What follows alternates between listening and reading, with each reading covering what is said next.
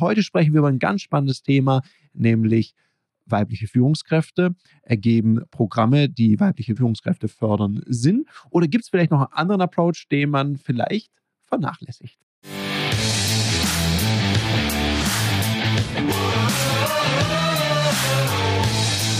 Herzlich willkommen bei dem Podcast Die Sales Couch Exzellenz im Vertrieb mit Tarek Abodela. In diesem Podcast teile ich mit dir meine Learnings aus den letzten 20 Jahren Unternehmertum und knapp 30 Jahren Vertrieb. Herzlich willkommen bei einer weiteren Folge von der Sales Couch. Heute, wie angekündigt, der Teil 2 mit der Dr. Hannah Ferns. Mit der Hannah habe ich in der letzten Woche ja schon gesprochen. Wir haben da über das Thema Change Management gesprochen.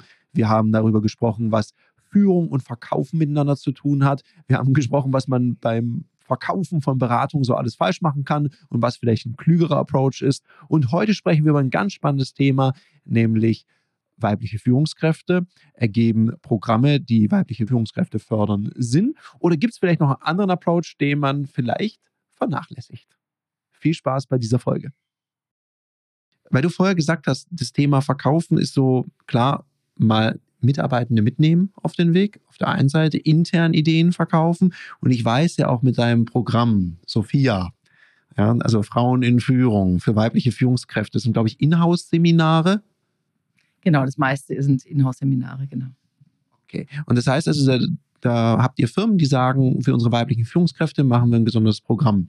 Und ich habe mich ja eine Zeit lang sehr intensiv auch mit dem Thema beschäftigt, einfach aufgrund einer Bekanntschaft, die ich da habe. Die Dame hat sich da sehr intensiv damit beschäftigt und wir haben zusammen eine Coaching-Ausbildung gemacht, darum haben wir immer wieder darüber gesprochen. Und du hast mich erst letztens auf einen ganz interessanten Gedanken gebracht, weil ich gesagt, ich habe so ein bisschen provokant gefragt, sag mal, brauchst du es überhaupt äh, Seminare für weibliche Führungskräfte, weil dann sind die alle so unter sich und das bildet ja nicht die Realität ab, weil wir sind ja trotzdem eine sehr diverse Gesellschaft. Da hast du absolut recht. Also ähm, das ist nicht das Einzige, was man machen darf, also sagen so fix the women, ja, repariert mal die Frauen, dass sie besser funktionieren, weil die haben irgendwie, denen fehlt was. Sondern das Problem ist ja, dass Frauen, die wirklich top ausgebildet sind und klug sind und gute Ideen haben, irgendwie trotzdem in Unternehmen mitunter Schwierigkeiten haben, ähm, sich durchzusetzen, in Führungspositionen zu kommen und so. Und das hat meiner Meinung nach eben sehr stark damit was zu tun, dass viele Unternehmen aufgrund ihrer Historie ähm, männlich geprägte Unternehmenskulturen sind. Das heißt, da gibt es bestimmte männlich geprägte Regeln, was ja klar ist. Ja, Männer sind die Entscheider gewesen in den letzten 100 Jahren. Ganz viele Dinge, die wir in Unternehmen sehen, hat sowas wie zum Beispiel äh, Wettbewerbsorientierung, Status, klare Hierarchien und so. Das sind Dinge, da ist eine weibliche Kultur anders. Da gibt es ganz viel Forschung zu. Und das Problem ist, glaube ich, taucht in dem Moment auf, wo ich als Frau in eine solche männlich dominierte Unternehmenskultur reinkomme und mir wird dann gesagt, ah, das ist halt im Business so.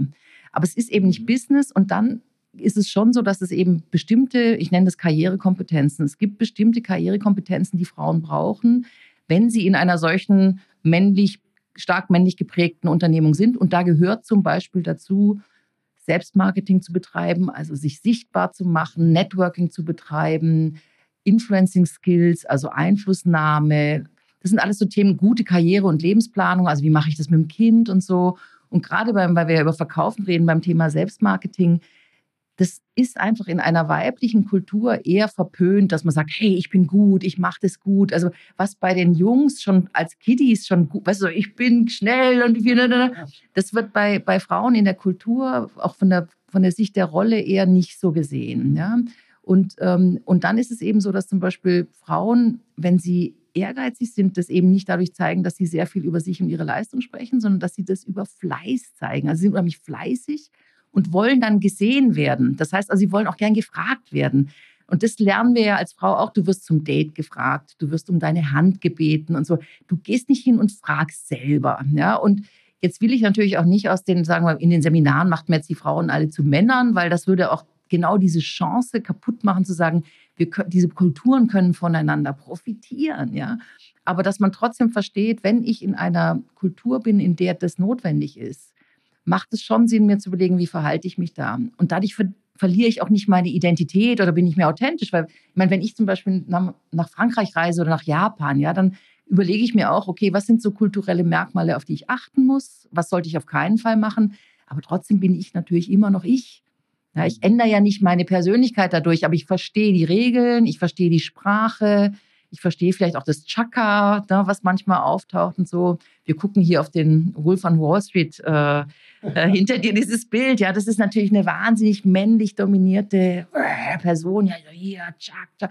Und zu sagen, okay, wenn ich in so einer Unternehmung bin, wenn ich in so einem Unternehmen bin, dann muss ich einfach, und ich das gut finde und da Karriere machen will, dann muss ich bestimmte Spielregeln verstehen und wissen, wie ich die spiele und kann natürlich gleichzeitig gibt es Unternehmen, die ganz stark daran ändern, das Unternehmen zu verändern. Da helfe ich denen auch dabei ne, in meiner Change-Beratung. Aber das ist so ähm, ja ein super spannendes Thema. Da habe ich auch gleich super spannende viele Fragen dazu, Hanna. Wann machen wir das alles? Äh, äh, genau, wow. Also ich merke schon, unser, unser Podcast, da, da, da, spannend, weil schön vielschichtig. Hm, ich überlege mir gerade Folgendes. Jetzt hast du mir gesagt, ja, also es geht ja nicht darum, die, die Frauen zu reparieren, in Anführungszeichen, sondern es geht darum, äh, klar, Spielregeln auf der einen Seite zu vermitteln. Jetzt kam mir so eine Frage, weil ja, ja, ich erlebe so eine ganz andere Generation auch an. Ich, ich habe ja viele Seminarteilnehmer, teilweise im gleichen Alter, teilweise ein bisschen älter, aber auch viele junge, junge, junge äh, Seminarteilnehmer.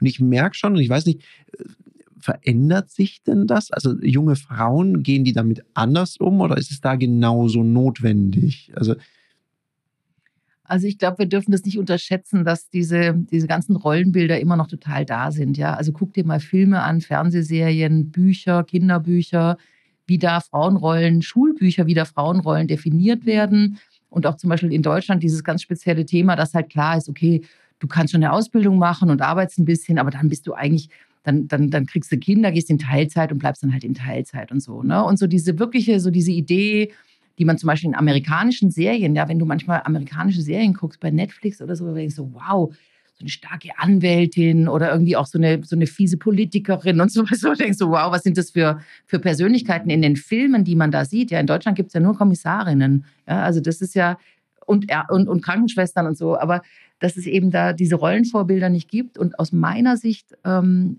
haben viele Frauen eben keine, oder auch junge Frauen, überhaupt keine Diskriminierungserfahrung in der Schule oder im Studium und auch nicht am Anfang ihres Jobs, also je nachdem, in welchem Job sie sind. Mhm. Aber spätestens, wenn sie schwanger werden, geht es los mit, ähm, mit so Sachen wie, ja, nee, also sie können keine Führungskraft, das, was ist denn jetzt mit ihrem Kind, wenn sie, mhm. wenn sie das machen und so. Und da sind sie oftmals gar nicht darauf vorbereitet und sie sind zum Teil auch nicht auf Wettbewerbssituationen vorbereitet. Zum Beispiel habe ich mal jemanden im Coaching gehabt, der gesagt ich habe mich auf die Führungsposition nicht beworben, weil ich kann die ja gar nicht so toll ausfüllen. Sag ich, ja, und was ist jetzt? Jetzt ist das mein Kollege geworden. Wenn ich das vorher gewusst hätte, hätte ich das niemals. Sag ich, ja, aber was denken Sie denn, wer sich auf die Stelle bewirbt, wenn Sie sich dann nicht bewerben? Also dieses Ideal von der perfekten Führungskraft. Und wenn ich diese Perfektion nicht habe, bewerbe ich mich gar nicht erst. Und da, sind, da stehen sich Frauen eben tatsächlich auch ein Stück weit selbst im Weg. Und da ist es ganz wichtig, weil diese Muster sind häufig unbewusst. Weil Kultur ist uns ja gar nicht bewusst. Und dieses Aufdecken, wo kommt es eigentlich her? Warum willst du den Finger nicht heben, sagen, ich hätte das Projekt gerne oder so? Ne? Das ist das, was ich glaube ich, was total gut und spannend ist ähm, für die Frauen. Ja, weil du es gerade gesagt hast, die äh, ganz witzig, das ist noch gar nicht so lange her. Da war ein ehemaliger Trainingskollege von mir vom Sport. Der war wieder hier am Bodensee und wir haben uns alle zusammen getroffen, früher vom Sport und saßen zusammen abends, ein bisschen gegrillt. Und der ist Papa von ein paar Töchtern. Und er sagte mir, Mensch, ich suche Kinderbücher, Kinderliteratur, wo eben die Mädchen jetzt nicht so die typischen Mädchenhobbys haben, wie ich möchte gerne reiten gehen, ich möchte ins Ballett, sondern er sagt, die sollen an Autos basteln, Moped tunen, äh, kennt irgendjemand einen Autor. Wir haben dann sogar gegoogelt, wir haben nichts gefunden.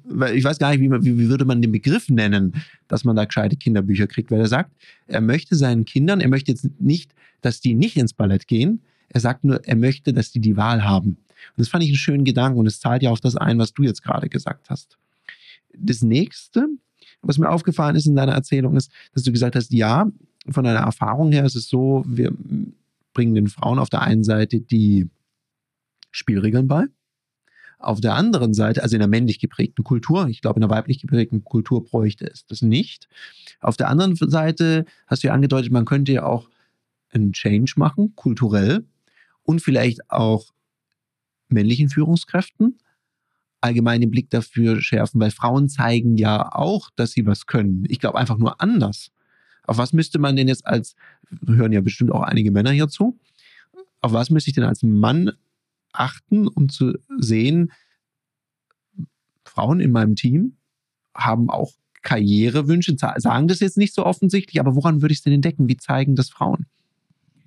Also tatsächlich eben, also Fleiß ist ein Hinweis und das andere ist wirklich ins Gespräch kommen. Also dass man eben praktisch nicht nur auf die guckt, die laut sind, also die laut sagen, hier, ich bin gut, ich bin gut, ja, und ähm, auch zum Beispiel bei Frauen ist es häufig so, und das nervt auch Führungskräfte. Ich weiß das auch, dass man zum Beispiel, wenn ich jetzt überlege, wem ich den Job gebe oder dieses tolle Projekt delegiere, ja, mhm.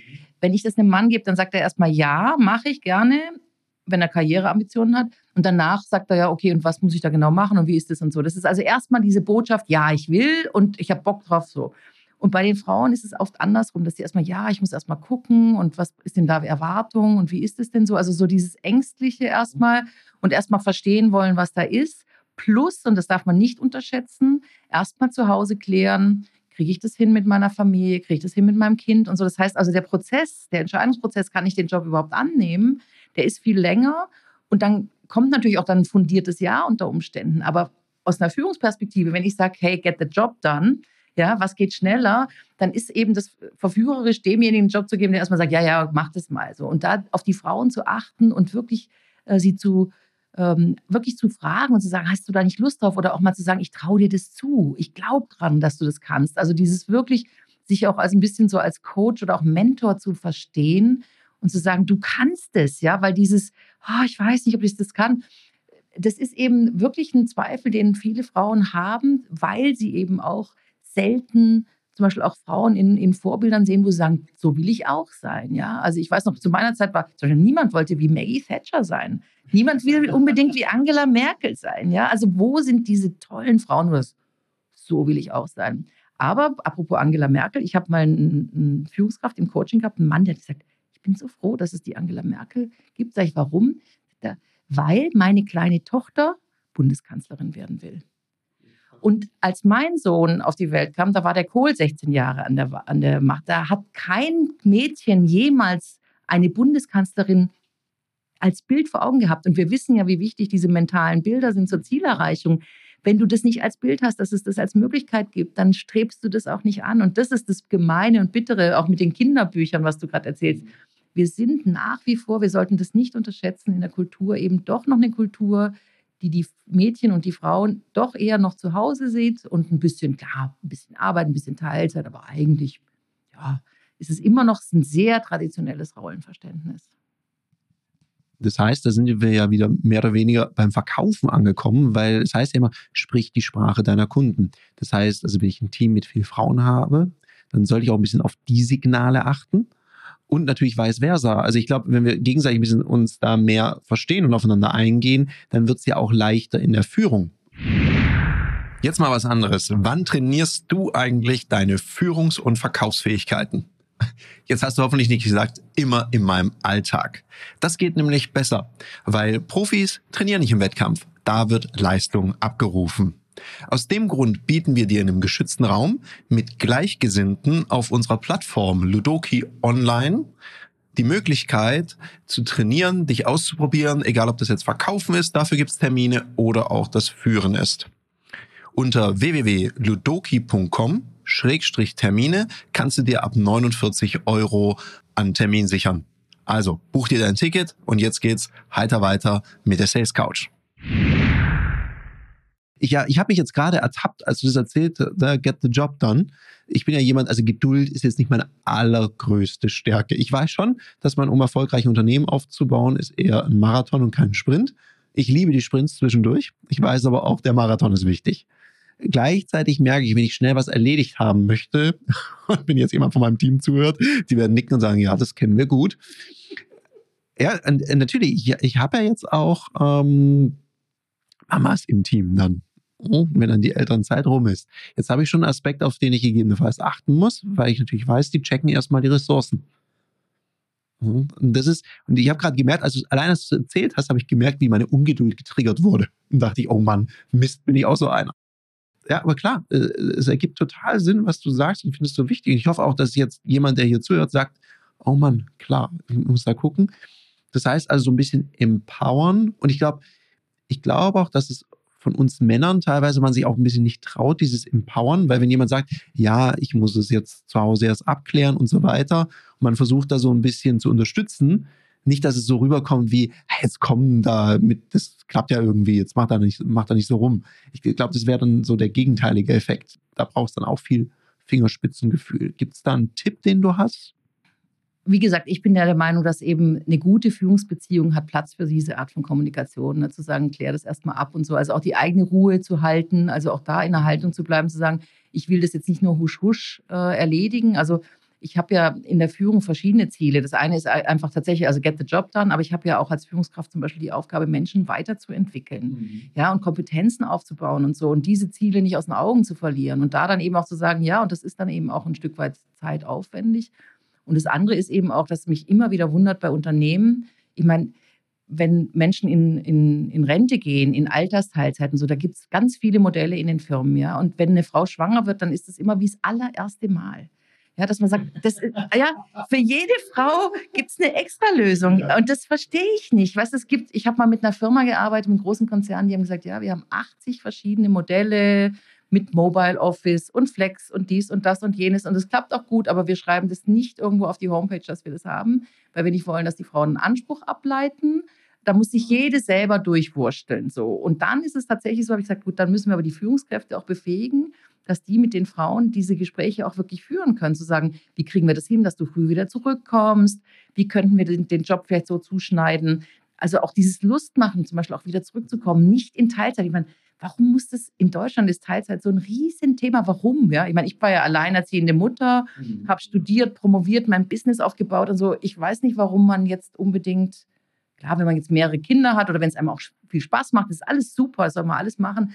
Aber es gibt jetzt kein Gesetz, finde ich, dass man sagt, okay, ich muss in Teilzeit sein, ähm, sonst kriege ich das mit den Kindern nicht hin. Ja, es gibt so tolle also mein Sohn war in der Tagesstätte, der hat es geliebt in so einer Kindertagesstätte, weißt du, andere Kumpels, top ausgebildete Erzieherinnen, die super Spiele auf dem Schirm hatten. Ich bin kein, also ich bin kein großer Held mit tollen Bastelspielen. Ja, ich, äh, also weißt du so, das ist einfach, da hast, du es mit Profis zu tun, die Kinder sind da. Ich fand das immer super, ja. Schade, ich dachte, wir basteln jetzt noch was. nee, nee, nee. Wobei, du dürftest basteln und ich beobachte dich dabei. Weißt du, in meinem Planspiel, das ist doch diese Unternehmenssimulation, wo Spiele hergestellt werden. Ja ich merke schon, du möchtest mich wieder benoten. ja, aber es ist schön, dass du das sagst, weil ich glaube, darum geht es. Und wir haben jetzt die Erfahrung auch gemacht. Bei mir sind ja auch gerade zwei Damen in Elternzeit. Und ich bin ein totaler Fan auch von dem Thema Remote Work und ich glaube, es ist so viel möglich und du musst ja auch nicht immer synchron arbeiten, es geht ja auch asynchron, also es geht ja Zeiten für beides. Also ich finde, da sind viele Unternehmen noch relativ spießig aufgestellt. Ich meine, ich weiß mein eigenes Gefühl als Unternehmer in dem Moment, wenn man das gesagt kriegt und es ist gerade die Hölle los, dann denkt man, ui, wie mache ich das?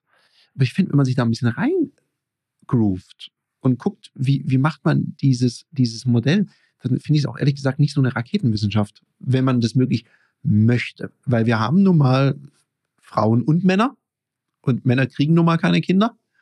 Äh, Frauen kriegen die Kinder und da brauchst, und da, da hast du recht, da brauchst du Modelle, wie man das macht. Und vor allem, wie man das so macht, was ich ganz spannend finde, dass die auch Lust haben, zurückzukommen. Weil so eine Ausbildung kostet ja auch Geld. Die Erfahrung und ich glaube auch viele Frauen wären bereit, auch wieder zu arbeiten. Und ich meine, das ist auch völlig unbenommen. Manch einer sagt, ich möchte gerne wieder in Vollzeit. Ich regel es anders. Macht jemand anders die Basteltricks. Oder aber ich sage, ja, nee, aber ich würde gerne 50 Prozent wieder arbeiten.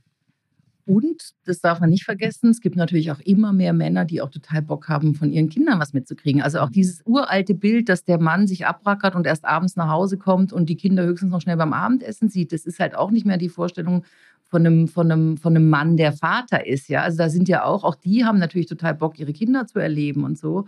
Und das muss man ja auch berücksichtigen. Und Männer werden noch viel härter äh, mit härteren Sprüchen ähm, äh, belegt, wenn sie sagen, ich gehe jetzt mal auf 80 Prozent oder auf 70 Prozent, weil ich eben auch meine Kinder miterleben möchte. Also auch dieses Recht. Ich glaube, dass wenn wir daran arbeiten, dass Unternehmen da flexibler werden und mehr Mobile und Remote möglich ist, dass das auch für die Männer natürlich ein totaler Zugewinn ist, ja. Und ich sehe im Moment beide Extreme. Ich habe eine Firma, die beschäftigen sich gerade intensiv damit, wie sie jetzt rauskommt aus einer Pandemie, eben wie viel Remote sie eben maximal zulassen. Also ob man sagt, müssen die Leute einmal ins Büro oder zweimal oder gar nicht. Und ich habe aber in einer Gruppe, in einer Frauengruppe, die ich äh, moderiert habe, hatte ich jemanden, der gesagt hat, bei uns müssen jetzt alle ins Office zurück obwohl das das Jahr lang super geklappt hat. Und da steht die da und sagt, ich habe ein Team mit vier Frauen und da sind Fra Frauen mit Kindern dabei und so. Es hat so super geklappt. Ich verstehe das nicht. Warum müssen wir in diesen alten Quatsch wieder rein, nachdem wir jetzt gelernt haben, wie gut es funktioniert? Und da kann ich den Frust total verstehen. Und das hat das und das muss nicht nur eine Frau sein, weil das ist einfach das ist für alle so, ja. Also es gibt Leute, die gerne natürlich im Büro arbeiten, Struktur haben, in die Kantine gehen und so, ist alles fein. Aber es gibt auch Leute, die wirklich gut remote arbeiten und ähm, eben denen das reicht vielleicht einmal in der Woche oder alle 14 Tage mal einzuchecken oder die mit einem Videocall klarkommen. Ja? Warum nicht diese Flexibilität haben, die sowohl für Männer als auch für Frauen, also für das gesamte Unternehmen, einfach die Lebensqualität und dieses Verbinden von Leben und Arbeiten einfach besser macht? Ja, weil ich glaube ja eh, ich bin ja eh kein Fan vom Thema Work-Life-Balance, weil ich da immer, das, also als Unternehmer eh ein schlechtes Gewissen habe, weil das halt nichts mit Balance ist. Und ich immer denke, wie kann ich denn mehr Leben in meine Arbeit bringen? Wie kriege ich denn das hin? Wie kann ich das vereinbaren? Da gehören so Sachen für mich dazu. Ich bin jetzt nicht ganz so weit weg hier vom Rhein, mal in der Mittagspause nach vorne zu laufen. Auch einfach mal sagen, okay, jetzt bin ich mal eine Stunde raus oder ich gehe Sport machen oder mit meinem Hund mal kurz davor ans Wasser. Ich glaube, das sind so Dinge, die ja sowieso immer mehr gefordert werden und auch als attraktiver Arbeitgeber mit drauf einzahlen, weil ich glaube, so die Generation, die da jetzt kommt, die haben ganz andere Ansprüche auf, an Arbeitgeber. Und nachdem wir jetzt ja gelernt haben, wir arbeiten jetzt schon immer remote, darum war das jetzt für mich jetzt nichts Neues durch die Pandemie. Aber ich glaube, auch ganz viele Konzerne haben gemerkt, wow, das geht richtig gut. Und ich bin jetzt auch ein bisschen erstaunt, wenn du das so erzählst, dass es manche gibt, so, und jetzt drehen wir die Uhr wieder zurück. Das, was gut klappt, das lassen wir jetzt mal sein. Also wir lernen jetzt halt mal gar nichts und drehen, drehen die Zeit nochmal zurück. Das finde ich wirklich, also das ist sehr grotesk. Ich meine, es gibt Jobs, da ist es wichtig. Aber ich glaube auch diese Flexibilität mal zu sagen, komm, dann mach's halt mal von zu Hause weiter. Ist doch mega. Weil wenn das Kind was hat, das ist ja oft so ein Thema. Oh, da ist irgendwas im Kindergarten oder so, Kind muss abgeholt werden Laptop mitnehmen, Kind heimbringen und dann noch mal eben was weiter arbeiten können von zu Hause aus, ohne dann immer die oder der zu sein. Ja, wegen Kind, der kann halt nicht so, den können wir, mit dem können wir nicht rechnen. Ist ja eigentlich schade. Also auch von Unternehmerseite her. Und das trifft natürlich gerade die Frauen, die so leistungsorientiert sind, weißt du, weil da gibt's, es gibt ja, die wollen abliefern, die haben Bock auf Leistung und so, ne? Und die dann sagen, wow, wenn mein Baby schläft, die zwei Stunden, die nutze ich dann und so. Ja, und dann, dann denkst du ja, okay, jetzt kann ich wieder in diese Teilzeit äh, Kindergarten Nummer 8 bis äh, 12. Und man darf auch nicht vergessen, dass es eben auch zum Beispiel, weißt du, ich lebe jetzt mittlerweile in Köln, ja, da gibt es ein Riesenangebot an allen möglichen Betreuungsmöglichkeiten. Aber wenn du mal so ein bisschen aufs Land gehst, ja, dann ist es auch echt schwierig, das zu organisieren mit einem Kindergarten, einer Tagesstätte und, und, und. Und warum soll man dann nicht ähm, remote arbeiten? Und natürlich brauchst du trotzdem die Kinderbetreuung. Ne? Also es ist ja nicht so, dass du jetzt einfach sagst, hier, die spielen hier äh, und, und ich kann hier voll arbeiten. Aber das kriegt man oft dann besser organisiert, auch nachbarschaftlich oder ähm, mit Eltern und so weiter und so weiter. Also, und ich glaube, dass dieses Gefühl der Selbstbestimmtheit, dass man sagt, ich stehe dann einfach morgens, ich kenne Führungskräfte, weibliche Führungskräfte, die sagen, ich stehe morgens um sechs auf und von sechs bis halb acht habe ich total meine Ruhe, mache meine Arbeit und dann habe ich erstmal Frühstück mit den Kindern, dann fahre ich die in die äh, in die Kita und wir haben es ganz entspannt und dann fahre ich wieder heim und gehe wieder an den Rechner und mache weiter und so.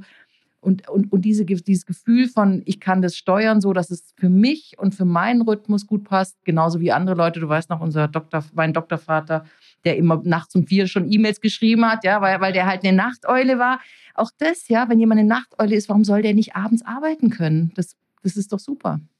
Ich, ich glaube auch, dass das ist so die Zukunft, dieses Out of the Box, also einfach die Strukturen neu definieren. Also ich hatte mal eine Mitarbeiterin, die hat immer, die hat Statistik gehasst also, dass sie mir Statistik schreiben musste, fand sie ganz schlimm. Und wir hatten dann einfach den Deal, ja, sie schickt es mir immer Samstagmorgens. Warum auch immer sie Samstagmorgens da die Muße zu hatte. Ich habe meine Statistik gekriegt, die ich gebraucht habe. Ich fand es nicht schlimm, dass es Samstagmorgens kam. Sie wollte unbedingt am Samstagmorgen Statistik machen. Was soll ich denn da als Arbeitgeber rumterzen? Ich habe halt geguckt, stimmt die Gesamtarbeitszeit und dann war es mir wurscht. Und ich glaube, äh, da sich zu öffnen, ist, glaube ich, so ein wichtiger Punkt. Und du selber bist ja auch, das hast du so ein bisschen unterschlagen, ein Paradebeispiel, also neben dem alleinerziehende Mama, bist du auch noch Musikerin, hast, glaube ich, eine, kann man das sagen, eine Platte aufgenommen. Also findet man auch im Internet, wenn man nicht googelt. Äh, klingt übrigens auch schön, ich habe das mir vorher mal angehört. Also, mh, wenn man wirklich möchte, finde ich, sollte man dürfen können. Ich glaube, das, das ist so, so ein Fazit, was ich mir da mitnehme. Jetzt vielleicht noch abschließend, weil das war mir klar, dass wenn wir starten mit 25 Minuten wird's nix. Das wird hier ein längerer Podcast. Ich weiß, du hast ja noch eine weitere Leidenschaft, weil das merkt man, das spürt man, wenn du hier so sprichst, spürt man das total. Du entwickelst auch gerne so eine Kultur von einem Unternehmen und gerne so von ganz von vorne. Das, das machst du gerne. Das ist richtig. Also ich habe im Moment im Kunden, in meinem Kundenportfolio mehrere sogenannte Scale-Ups. Das sind also keine Start-ups, frisch gegründete Unternehmen, sondern Scale-ups sind Unternehmen, die gerade sehr stark wachsen. Ja, und wenn die, wenn die Unternehmen sehr stark wachsen, dann brauchen sie Führungsstrukturen, ne? weil am Anfang hast du fünf Leute und dann hast du zehn, dann hast du 20 und spätestens dann irgendwann musst du ja auch überlegen, wenn du dann 50 bist, wie machst du das? Und das Tolle ist eben, dass es da eine totale Offenheit gibt, die Führungskultur zu gestalten. Wie wollen wir miteinander arbeiten? Wie soll das sein? Und die zu beraten, ähm, ist richtig toll weil ähm, da ist natürlich auch, was die, die googeln dann kurz, wie macht man das und so, oh, wir brauchen OKRs und so und dann gucke ich mir das an, wie die das machen, sagt, stopp mal, äh, so ist es aber nicht gut.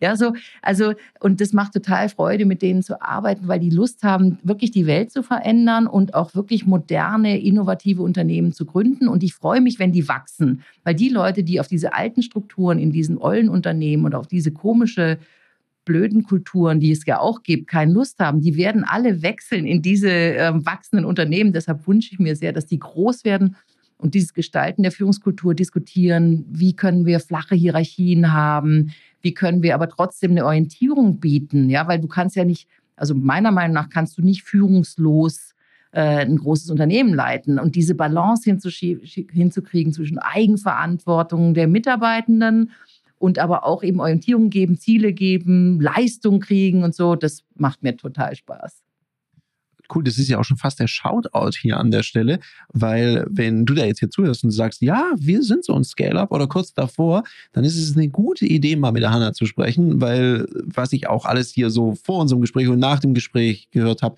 das lohnt sich total, sich damit auseinanderzusetzen, wenn da jemand sitzt mit Erfahrung, weil man muss ja nicht jeden Fehler selber machen, sondern man kann ja auch vorher mal drüber reden. Ich meine, es ist schön, man kann einmal auf die Herdplatte lang, dann weiß man, es heißt. Wenn man es ein zweites Mal macht, ist es irgendwie schräg, weil möglicherweise gefällt es einem. Ja, Hanna, jetzt habe ich dir ja ein bisschen den Shoutout weggenommen. Ausnahmsweise, ich hoffe, du verzeihst mir das. Ich sag danke für diesen coolen Talk. Das waren jetzt so viele Themen. Ich höre mir selten meine Podcasts nochmal an. Heute höre ich nochmal rein, weil da war so viel dabei, was ich auch in Gesprächen mit meinen Kunden gut gebrauchen kann. Das werde ich auf jeden Fall verwerten. Und ich sage Dankeschön, liebe Hanna, dass du da warst auf meiner sozusagen digitalen Sales Couch heute. Danke, Tarek. Das hat richtig Spaß gemacht, war richtig toll. Hat mich sehr gefreut, mit dir über diese Themen zu sprechen, die uns ja seit unserer Uni-Zeit eigentlich immer wieder begleiten. Ne? Management, Change, Führung. Richtig toll. Dankeschön. Cool, danke. Wir sind raus. Wir wünschen dir noch einen umsatzstarken Mittwoch. In dem Sinne, heiter weiter. Bis nächste Woche. Das war eine Folge von Die Sales Couch. Danke, dass du hier deine Zeit investiert hast und bekanntlich bringt ja die Investition in dich selbst die beste Rendite. Und eins noch, ganz wichtig, vom Zuschauen ist noch niemand Meister geworden. Also, setz die Erkenntnisse, die du aus diesem Podcast gewonnen hast, für dich persönlich um.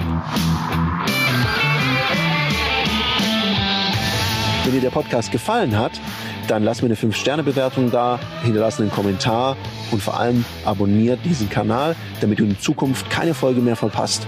Und wenn du jetzt das Gefühl haben solltest, dass du jemanden kennst, der diesen Content auch unbedingt erfahren sollte, dann teil den mit ihm, weil Sharing is Caring und in diesem Sinne viel Erfolg beim Umsetzen.